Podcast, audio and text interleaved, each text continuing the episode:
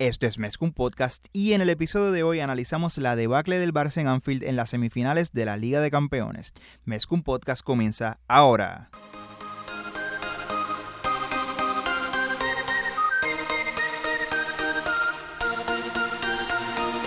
Kevin Roland, contigo empezó todo. Som el millor club del món, diguin el que diguin. Barça i Catalunya! Apreteu-vos els que ens ho passarem. Saludos a todos y todas las que nos escuchan. Mi nombre es Julio Borrás, mi compañero habitual y moderador de este programa. No se encuentra en la tarde de hoy, pero lo escuchamos en un momentito y comenzamos con las alineaciones. Si te gusta nuestro contenido y nos quieres apoyar, por favor déjanos un review de 5 estrellas en iTunes, ya que de esta manera Mezcum Podcast le saldrá a más personas en su feed y así nos ayudan a que la comunidad de Mezcum Podcast siga creciendo. Bueno, comienzo con las alineaciones y en el transcurso del episodio voy a estar leyendo algunos de sus tweets para hacer esto un poco más interactivo. Valverde, recordando que ganamos la ida de estas semifinales de Liga de Campeones 3 a 0 en el Camp Nou, salió con la misma alineación que sale en el Camp Nou, en cambio el Liverpool con bajas importantísimas como las de Salah y Firmino, dos bajas por, por lesiones importantísimas, yo diría. Yo creo que hace la derrota todo más dolorosa saber que dos de sus principales figuras no pudieron estar en el campo por lesión. En su lugar salió Origi y Shakiri. En el mediocampo Milner, Fabiño y Henderson. En la defensa Alexander Arnold, que fue una pesadilla. Matip y Van Dijk, partidazo de Van Dijk. Y en el lateral izquierdo Andrew Robertson defendiendo la portería. Allison, que también hizo un muy buen partido. Luego del resultado de la ida, Valverde tenía dos posibilidades para plantear este partido. La primera era un planteamiento defensivo para proteger el resultado, lo cual hubiese sido un error porque el Liverpool como hizo, eso iba a ir encima y ese planteamiento eh, hubiese incluido a Semedo en lugar de Coutinho, adelantando a Sergi Roberto como, como volante por derecha y moviendo a Vidal a la parte izquierda del campo Valverde obviamente no hizo eso. La otra alternativa que tenía Valverde para mi criterio era poner a Malcolm en lugar de Coutinho. Eh, anticipando que el Liverpool salió como salió con tanta intensidad, íbamos a encontrar momentos en los cuales íbamos a poder contraatacar y en esas ocasiones hubiese sido conveniente tener un jugador con la velocidad de Malcolm porque Coutinho eh, si no era si no recibía el balón al pie no le llegaba al balón se le hizo muy difícil entrar al partido. Creo que no era el jugador que un partido como este pedía. Una tercera alternativa y algo que muchos culés eh, pidieron en, Twitter, incluido arroba Oskiel, que nos escribió que Artur, un jugador inteligente y ágil como Artur, habría aprovechado desde el principio. No entiendo qué pasó. En ese sentido, me imagino que hubiese preferido la titularidad de Artur sobre Vidal, jugando en el medio con Artur, Rakitic y Busquets y adelantar un poco a Coutinho para que acompañe a Suárez y Messi. Yo tengo un problema con ese planteamiento y es que Artur es un jugador que nos facilita bastante la posesión. Sin embargo, contra el Liverpool, yo creo que la posesión es, nuestro enemigo. las estadísticas de posesión realmente no tienen mucho valor, pero yo creo que en estos enfrentamientos contra el Liverpool en las semifinales dicen una historia bastante importante. Por ejemplo, en la ida el Barça tuvo el 48% de la posesión. Recordamos que ganamos 3 a 0 y hoy en el partido de vuelta tuvimos el 57% de la posesión. Y es que cuando el Barça tiene el balón, y lo dijo Valverde en la conferencia de prensa antes del partido, son oportunidades para el Liverpool eh, de arrebatártela y, y, irse al contraataque. Y así fue que el Liverpool marcó el segundo gol, que fue un pase comprometedor de Rakitic a Jordi Alba. Eh, Alexander Arnold recuperó ese balón, se entró y Wijnaldum remató eh, dentro del área básicamente solo. Así que yo creo que un jugador como Artur que no garantiza la posesión, quizás hubiese sido un arma de doble filo, pero obviamente viendo el resultado, cualquier cosa hubiese sido mejor. Así que nada, vamos a tratar de abordar esto con un poco de humor porque realmente es una derrota súper dolorosa. Yo la coloco más o menos al mismo nivel, quizás un peldaño por encima de la temporada 2009-2010, donde igual en fase semifinal caímos ante el Inter de Mourinho eh, que perdimos la ida 3 a 0, 3 a 1 eh, en San Siro y luego ganamos 1 a 0 en el Camp Nou Eh, yo no sé si porque Mourinho era el técnico del Inter, pero da igual. Son las dos derrotas más dolorosas que recuerdo en Liga de Campeones. Yo lo hemos dicho muchas veces, pero para nuestros oyentes nuevos, yo soy fanático del Barça por Ronaldinho, como una generación bastante importante de fanáticos del Barça, así que soy un fanático bastante reciente eh, desde el 2006 para acá, así que yo creo que eso condiciona mi memoria, pero nada, Solo para dar un poco de contexto, la derrota de hoy obviamente me duele más que la de la Roma. Es realmente una debacle que no nos esperábamos, y nada, vamos a seguir comentándola poco a poco. Voy a entrar a discutir los goles rapidito, los voy a describir eh, rápidamente y quiero hacer el caveat eh, porque anticipo que van a haber muchos oyentes nuevos en este episodio, de que este no es nuestro formato habitual. Eh, usualmente el moderador es Rafa Aldamuy y yo comento también por el lado. Y luego del partido de hoy hubo muchas descargas del episodio. Nos imaginamos que fanáticos de equipos rivales quizás, que quisieron escuchar lo que nosotros dijimos luego de la ida para probablemente reírse un poco. Así que nada, el primer gol, un error en el despeje de Jordi Alba, horror de Piqué marcando a Henderson.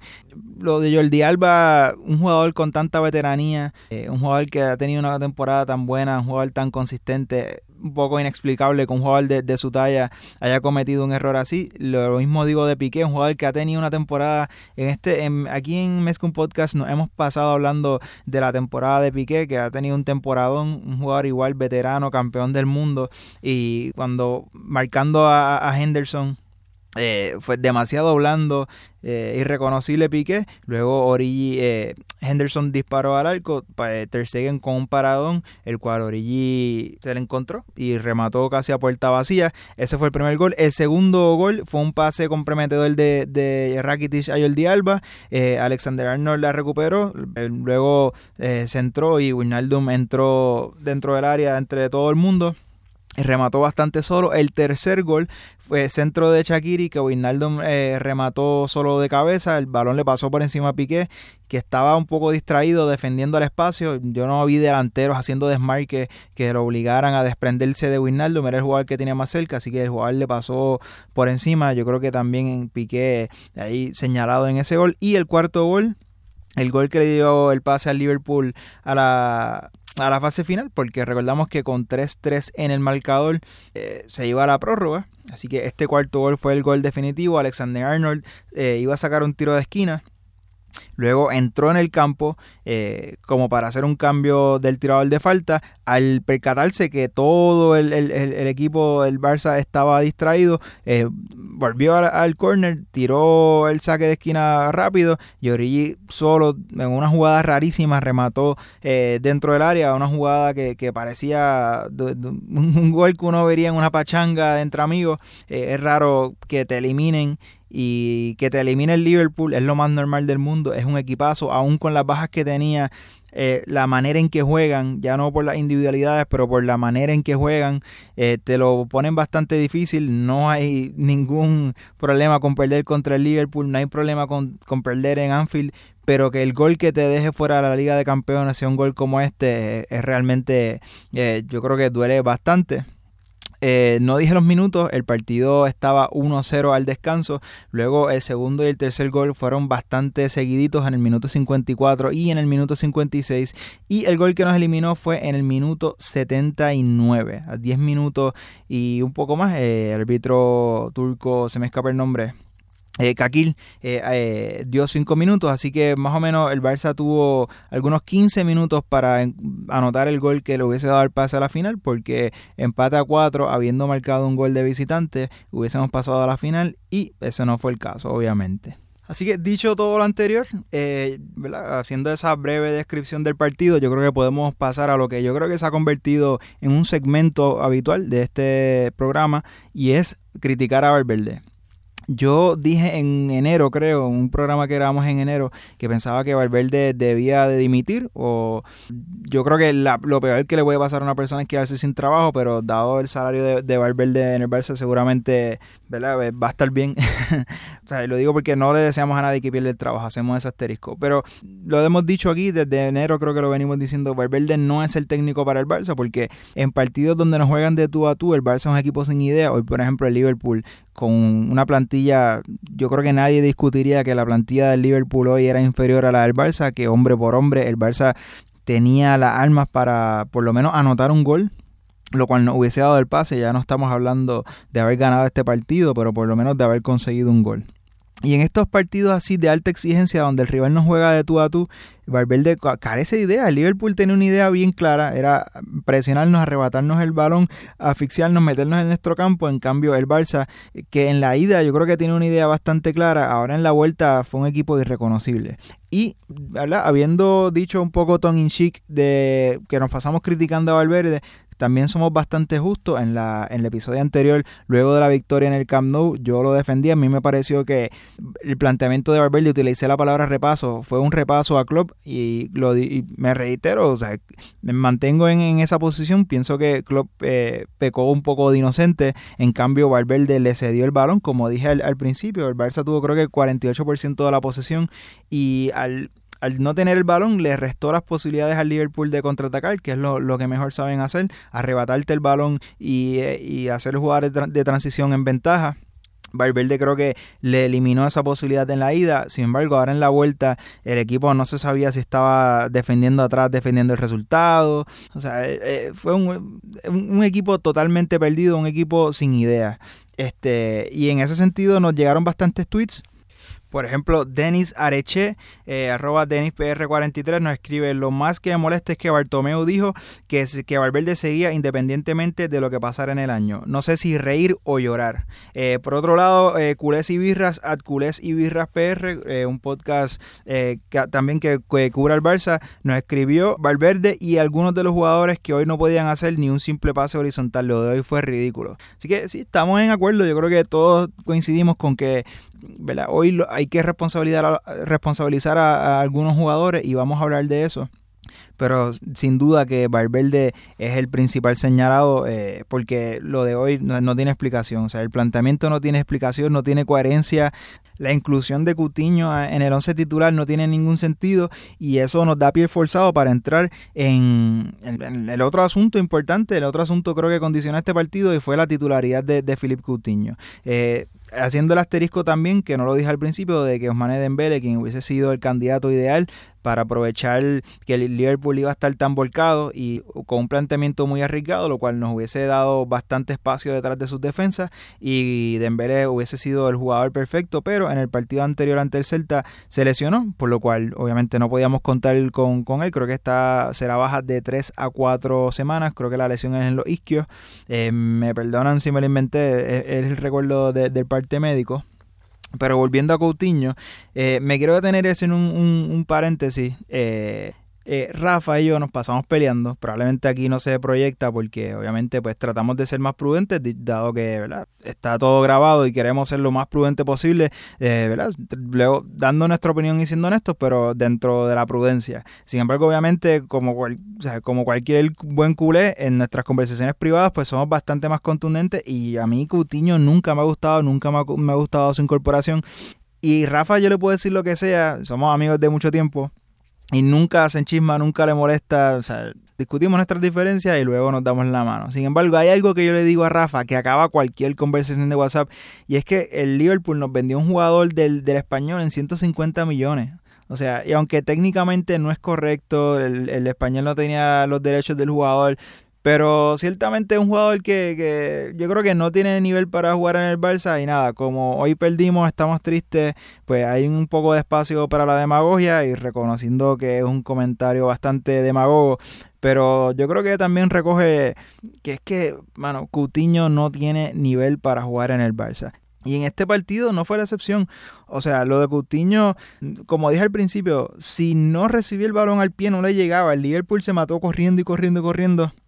Y Cutiño, o sea, por, su actitud y por su rendimiento, dejaba mucho que desear, pero ciertamente en un aspecto estrictamente táctico, el partido se prestaba para un jugador como Malcolm, porque no puedo enfatizar suficiente lo importante que hubiese sido conseguir un gol de visitante. O sea, el, el Liverpool que hizo un muy buen partido en el Camp Nou, no consiguió anotar y ante eh, esa carencia el, el, Barça tenía el regalo de oro, o sea, aparte de la ventaja de tres goles, al no haber conseguido goles en el Camp Nou, haber anotado un gol hoy obligaba al Liverpool a anotar cinco goles, o sea, cinco goles que seguramente tienen la capacidad con el equipo completamente saludable para anotarnos cinco goles.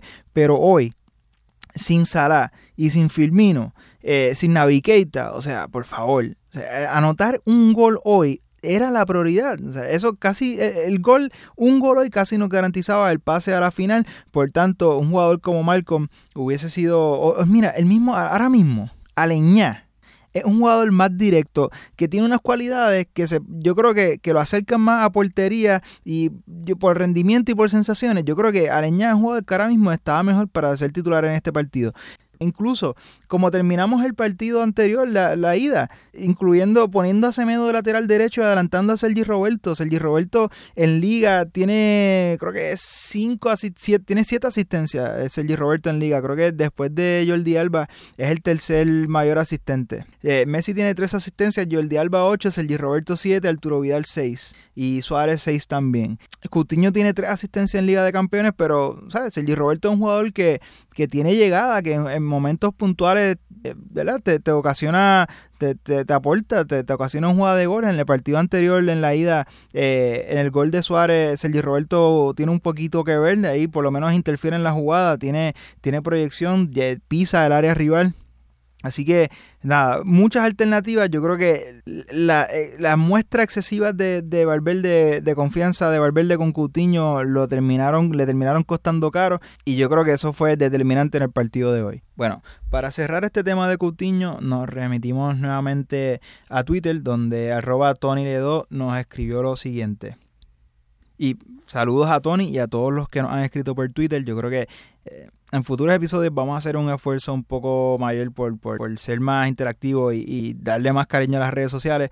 También haciendo otro paréntesis de housekeeping, el número que nosotros teníamos para el WhatsApp, sé que no ha vuelto, empezó y lo, lo hicimos varios episodios y no ha vuelto. Eso era un número de Google Voice y uno no puede tener dos cuentas de WhatsApp activadas al mismo tiempo, por lo cual cada episodio teníamos que borrar nuestras cuentas personales de WhatsApp, loguearnos en las cuentas, en, la cuenta con el número de Google Voice. Eh, nada, el, punto es que como no lo hacíamos, el, número de Google Voice expiró, así que trataremos en otra ocasión de tratar de poner voces de, nuestros oyentes, que es lo que nuestro objetivo principal con este con, con Pod, que, que todos los que nos escuchan participen y crear una comunidad. Hemos fallado rotundamente en hacer eso, así que si alguno se había estado preguntando por qué paró eso, realmente lo hicimos como dos episodios, es por, era bastante inconveniente. Pero vamos a volver a, a terminar con Coutinho y a terminar con este episodio que ya estamos cerca del final.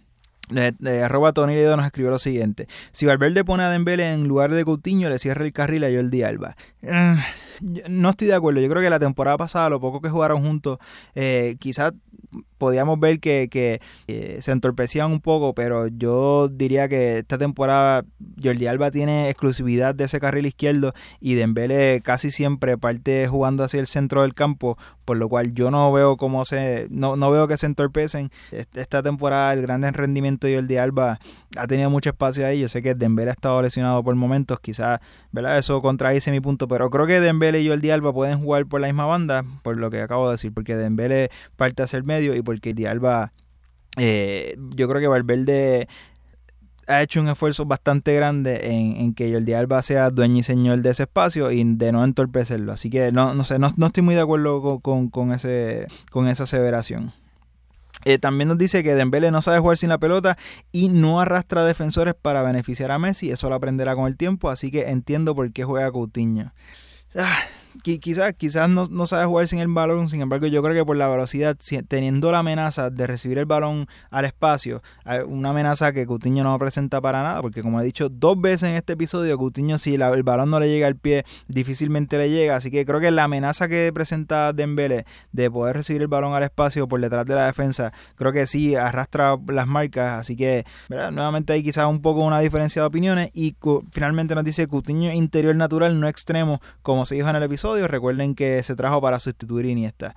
Ahí totalmente de acuerdo con, la primera parte de, ese comentario. O sea, Coutinho tiene todas las cualidades para ser interior. Sin embargo, yo creo, y Rafa también cree, que cuando juega de extremo, eh, no sufre tanto como cuando juega de interior, cuando no tiene esa responsabilidad de ser interior en el Barça, que es una posición bastante compleja y más como dice, o sea, llegó para ser heredero de Iniesta. A mí está bien documentado que Iniesta no me encantaba, pero reconozco que es un gran jugador y que su peso en el Barça fue totalmente ganado. Es una posición dificilísima con la cual eh, Cutiño no pudo, no pudo rellenar esas botas, así que creo que cuando mejor hemos visto a Cutiño en el Barça es librado de esa responsabilidad de ser interior un poco más adelantado en el campo. Así que cuando decimos que Cutiño cuando mejor juega de extremo, nos referimos a que estamos conscientes de que sus cualidades en papel eh, parecen indicar que, sería el extremo ideal para el Barça, sin embargo, eh, de extremo probablemente se le ha dado mejor.